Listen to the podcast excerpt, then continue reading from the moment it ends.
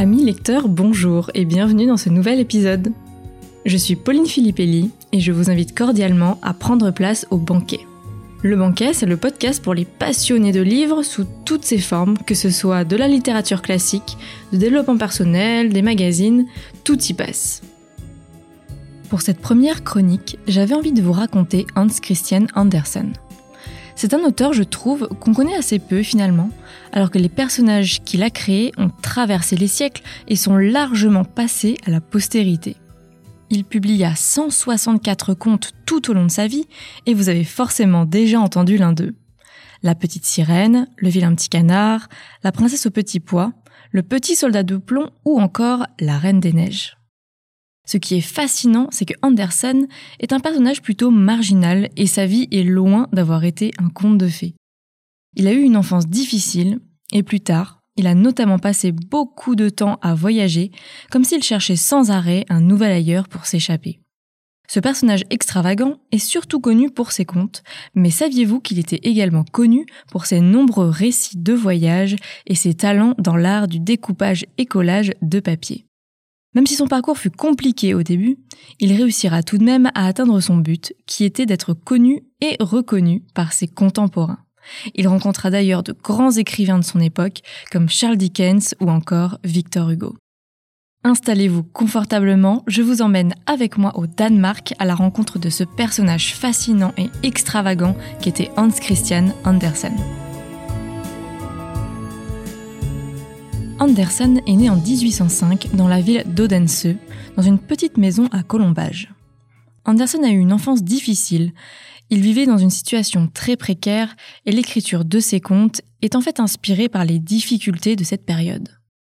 Comme par exemple avec l'histoire de la Reine des Neiges, on peut comprendre qu'il évoque le froid qu'il a dû affronter enfant dans leur maison. Parce qu'il faut bien se rendre compte que dans la maison où il vivait à Odense, il n'y avait à l'époque ni chauffage ni eau courante, et ils étaient quand même trois familles à vivre dans cette petite maison. On imagine donc assez bien le bruit ambiant et la promiscuité. Malgré cette situation compliquée, Anderson écrit que ses parents étaient des parents très aimants. Son père était cordonnier, donc il gagnait malheureusement très peu d'argent. Et malgré un caractère plutôt dépressif et extravagant, il était passionné par la littérature, le théâtre et la politique, passion dont héritera d'ailleurs Andersen en grandissant. Je pense qu'il doit quand même pas mal à son père parce que son père était un homme éclairé qui aimait la culture et lui a vraiment transmis tout ça. Sa mère, quant à elle, est une femme très superstitieuse, très croyante, ce qui incitera à développer l'imagination du jeune Andersen. Son enfance est donc marquée par la misère et les privations, ce qui l'incitera à se réfugier dans l'imaginaire. C'est un enfant assez introverti et solitaire, et il adore inventer des histoires dans sa tête. Une chose à noter qui a marqué l'enfance de Andersen, c'est qu'une fois par an, ses parents l'emmenaient au théâtre, et c'est quelque chose qui l'a beaucoup marqué. C'est notamment grâce à ça qu'adolescent, il eut envie de gagner sa vie en étant sur scène. Andersen décide à l'âge de 14 ans de fuir sa ville natale, sûrement parce qu'il ne supportait plus de vivre après la mort de son père, avec sa mère alcoolique, et aussi parce qu'il veut devenir quelqu'un. Il trouve la ville d'Odense trop petite et décide d'utiliser toutes ses économies pour se payer un billet pour Copenhague. Il faut bien comprendre que ce n'était pas aussi facile qu'aujourd'hui. Il faut prendre une diligence, puis un bateau. Et surtout, ce n'est pas un simple voyage anodin, parce qu'en fait, il n'a plus d'argent. Donc, c'est vraiment un aller sans retour. Comme s'il tournait une page sur son passé. Il part avec un rêve, devenir célèbre.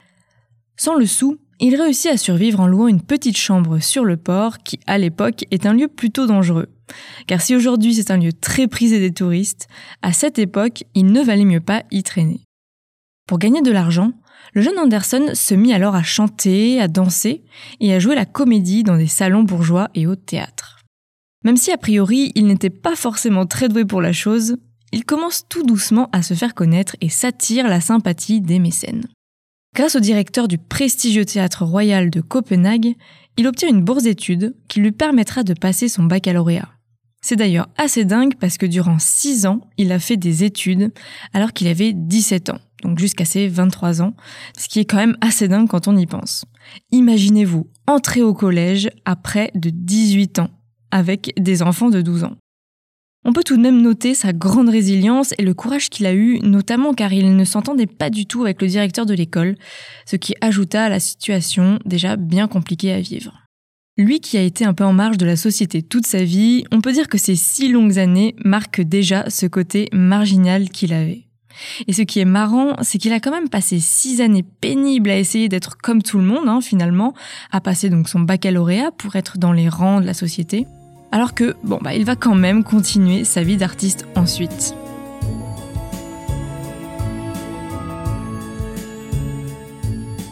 Je ne le savais pas avant de préparer cet épisode, mais on ne connaît pas de compagnon à l'écrivain. A priori, il est resté seul toute sa vie et il n'a eu que des relations platoniques. Il y a un débat sur l'homosexualité d'Anderson et encore aujourd'hui on ne sait pas vraiment ce qu'il en est. Ce qu'on sait, c'est qu'il entreprend de séduire certaines femmes, mais le pauvre n'arrive à rien. En fait, il s'intéresse souvent à des femmes inaccessibles, qui sont souvent déjà fiancées, et leur fait des demandes en mariage qui n'avaient aucune chance d'aboutir. Il s'est aussi épris de jeunes hommes, mais il est à chaque fois rejeté. C'est notamment à cause de ses multiples déceptions amoureuses que Anderson se mettra à voyager. Je vous avoue que j'ai eu un petit peu de peine pour lui quand j'ai découvert tout ça, mais il s'avère que ce sont de ces déceptions et de ces rejets qu'il s'est inspiré pour créer le conte Le vilain petit canard. Le vilain petit canard, c'est l'histoire d'un petit canard qui est né gris, maladroit et plus grand que ses frères et sœurs. Tout le monde se moque de lui et le ridiculise. Il décide de s'enfuir, mais n'arrive à s'intégrer nulle part. Un peu à l'image de Anderson. Il finit par arriver sur un lac, où il rencontre des cygnes et découvre qu'en fait, il n'a jamais été un petit canard, mais que son œuf était celui d'un majestueux cygne. La morale de cette histoire et que même si l'on est différent, on ne vaut pas moins que les autres. Je me souviens d'ailleurs d'avoir vu en dessin animé ce conte quand j'étais petite, et j'étais tellement triste quand je voyais ce petit canard pleurer parce qu'il était rejeté par tout le monde que ça m'avait vraiment traumatisé. Ce conte en réalité est la souffrance de Anderson qui toute sa vie ne se sentit pas à sa place. Il se sentait différent et il a eu du mal à se sentir intégré à la société.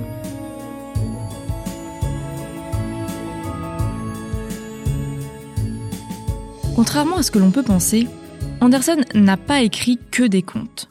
C'est à partir de 1827, à l'âge de 22 ans, que Anderson commence à publier. En réalité, il a d'abord écrit des romans, des poèmes et des récits de voyage. Ce sont surtout ces récits de voyage qui l'ont rendu célèbre. Ces récits ont connu un succès grandissant et ce succès ne s'est d'ailleurs pas arrêté au Danemark mais est allé au-delà des frontières car il a été traduit dans toute l'Europe. Je ne sais pas si vous le saviez, mais personnellement, j'ai découvert tout ça quand j'ai fait mes recherches sur lui. En fait, Anderson était un passionné par le voyage, il était absolument fasciné par les paysages qu'il découvrait. C'était vraiment une passion absolue pour lui et il était habité par une grande soif de découverte. Et on le sait moins, mais il a passé toute sa vie à explorer l'Europe. Ça paraît rien aujourd'hui, mais à l'époque, on ne voyageait pas comme maintenant, et c'était tout un programme.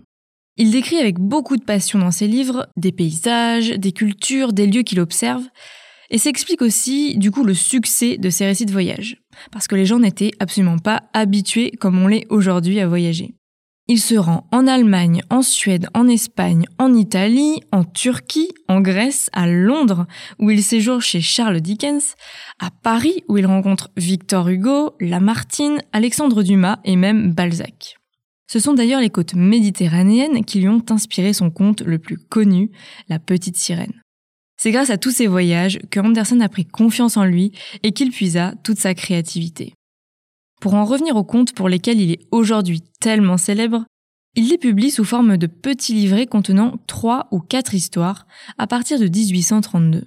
Et figurez-vous qu'il en publiera plus de 160 au cours de sa vie. Et ce qui est surprenant, c'est qu'en réalité, il n'avait pas du tout envie d'être associé à un conteur pour enfants. En fait, il se considérait comme un poète et voulait être reconnu comme tel.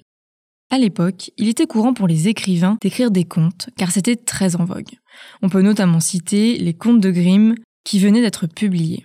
C'est d'ailleurs un ami à lui qui lui suggéra de les publier, car il pensait que ces contes le feraient sûrement passer à la postérité le rendant ainsi immortel. Et on peut dire que celui-là, il a eu le nez fin. Pour tester ces nouvelles histoires, Anderson les lit aux enfants de ses amis et scrute leurs réactions pour faire ses réécritures. Ce qui est original dans les contes d'Anderson, c'est que ce ne sont pas que des histoires de princes et de princesses, mais on y trouve aussi beaucoup d'objets, d'animaux qui nous racontent leurs propres histoires. On remarque que beaucoup de ces contes sont assez tristes ou tournent mal, comme la petite sirène. En fait, Anderson est quelqu'un de très mélancolique et n'hésite pas à nous partager sa vision très désenchantée du monde. On peut prendre l'exemple du conte Le Petit Soldat de plomb, qu'il écrit en mémoire de son père, qui est mort à seulement 34 ans après avoir été soldat dans l'armée du Danemark lors des guerres napoléoniennes. Cette guerre l'a totalement brisé et il mourra un an après être rentré. Le petit soldat de plomb, c'est l'histoire d'un petit soldat de plomb donc, qui est unijambiste et qui tombe amoureux d'une petite danseuse en papier. Une nuit, alors que les jouets font la fête dans la chambre d'enfant, il tombe par la fenêtre et va vivre alors une incroyable épopée. Dans la rue, il se fait piétiner par les passants, finit par tomber dans les égouts où un bateau en papier l'emmène finalement dans un ruisseau. Il se fait avaler par un poisson qui lui-même se fait pêcher. Quand le poisson est ouvert pour être cuisiné, le petit soldat s'aperçoit qu'il est en fait revenu dans la maison initiale. Mais comme il sent très fort le poisson, le petit garçon le prend et le jette dans le poêle. Sympa. C'est alors qu'un courant d'air fait tomber aussi la petite danseuse en papier dans le poêle, ce qui les fit fondre tous les deux, ensemble, unis alors pour l'éternité. Après la mort de son père, la mère d'Anderson est alors obligée de prendre un travail. Elle devient blanchisseuse et à cause de ce travail pénible, elle se met à boire. Son alcoolisme aura d'ailleurs raison d'elle quelques années plus tard. Malgré tout, c'est grâce à elle qu'Anderson s'intéresse aux contes, parce que quand il était enfant, sa mère lui racontait des histoires et il entendait aussi des contes populaires racontés par des vieilles femmes de l'asile où elle fut internée à la fin de sa vie. Ce qui est intéressant, c'est de relire ces contes à l'âge adulte pour les comprendre vraiment. J'avais lu La petite sirène étant enfant et n'ayant absolument pas compris le sens philosophique de l'histoire, forcément, hein, j'ai juste été traumatisée par la fin. Alors qu'à ma relecture il y a environ 4 ans, on comprend tout de suite mieux le fond du message. D'ailleurs, il est bien connu que les contes, en général, ne sont pas écrits pour les enfants, mais bien pour les adultes.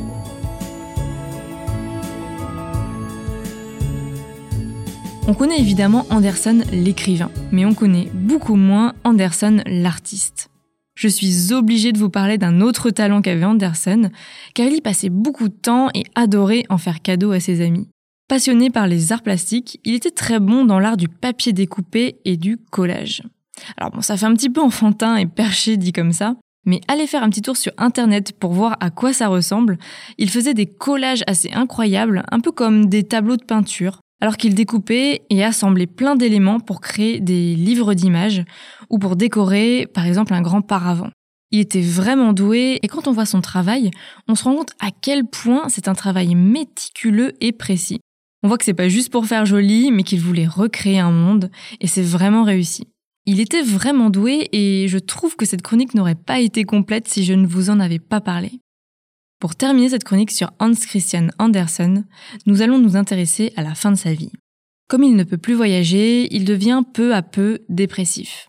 À 70 ans, il fera son tout dernier voyage en Suisse et il s'éteindra la même année chez des amis. Et au final, Anderson peut mourir en paix, parce que la quête de sa vie était d'être célèbre et reconnu par ses pairs, et il fait partie de ces artistes qui ont connu la gloire de leur vivant. Il y avait donc beaucoup de monde à ses obsèques, et d'ailleurs pas que des gens de la haute société, mais aussi des gens plus modestes, donc c'est assez touchant. Cet épisode sur Hans Christian Andersen est maintenant terminé. Ce que j'aime retenir de cet auteur, c'est qu'il a voulu se donner les moyens de ses ambitions. Comme un de ses personnages de conte, il part jeune à l'assaut du vaste monde pour créer sa chance. Il lui arrive quelques aventures, on lui refuse ses premiers écrits, il s'acharne et finit finalement par réussir à atteindre son but. J'espère que ce nouvel épisode sur le très célèbre Hans Christian Andersen vous aura plu. Et peut-être, comme moi, avez-vous découvert cet homme que l'on connaît généralement plus de nom que pour l'histoire de sa vie. Pourtant, je la trouve absolument passionnante et c'était un régal pour moi de me plonger dans son univers. J'espère vraiment vous avoir embarqué avec moi à la rencontre de ce personnage attachant. Un livre que je vous recommande d'ailleurs si cet auteur vous passionne autant que moi, c'est son livre autobiographique intitulé Le conte de ma vie. Pour préparer cet épisode, j'ai aussi écouté les podcasts de France Culture qui sont très complets et abordent différents aspects de sa vie. Donc si vous voulez en savoir plus, n'hésitez pas à aller les écouter. Merci d'avoir écouté cet épisode jusqu'au bout. J'aimerais beaucoup avoir votre avis, vos ressentis, donc vraiment n'hésitez pas à m'écrire sous le post Instagram de l'épisode ou bien si vous préférez directement en message privé. Le pseudo, c'est lebanquier.podcast. Une dernière chose, si cet épisode vous a plu, n'hésitez pas à en parler autour de vous, à le partager et à me mettre une note 5 étoiles pour m'aider à donner de la visibilité à mon podcast. En plus de me mettre du baume au cœur, ça m'aide vraiment. Merci beaucoup à tous ceux qui prendront le temps. Quant à moi, je vous dis à la prochaine pour un nouveau banquet littéraire.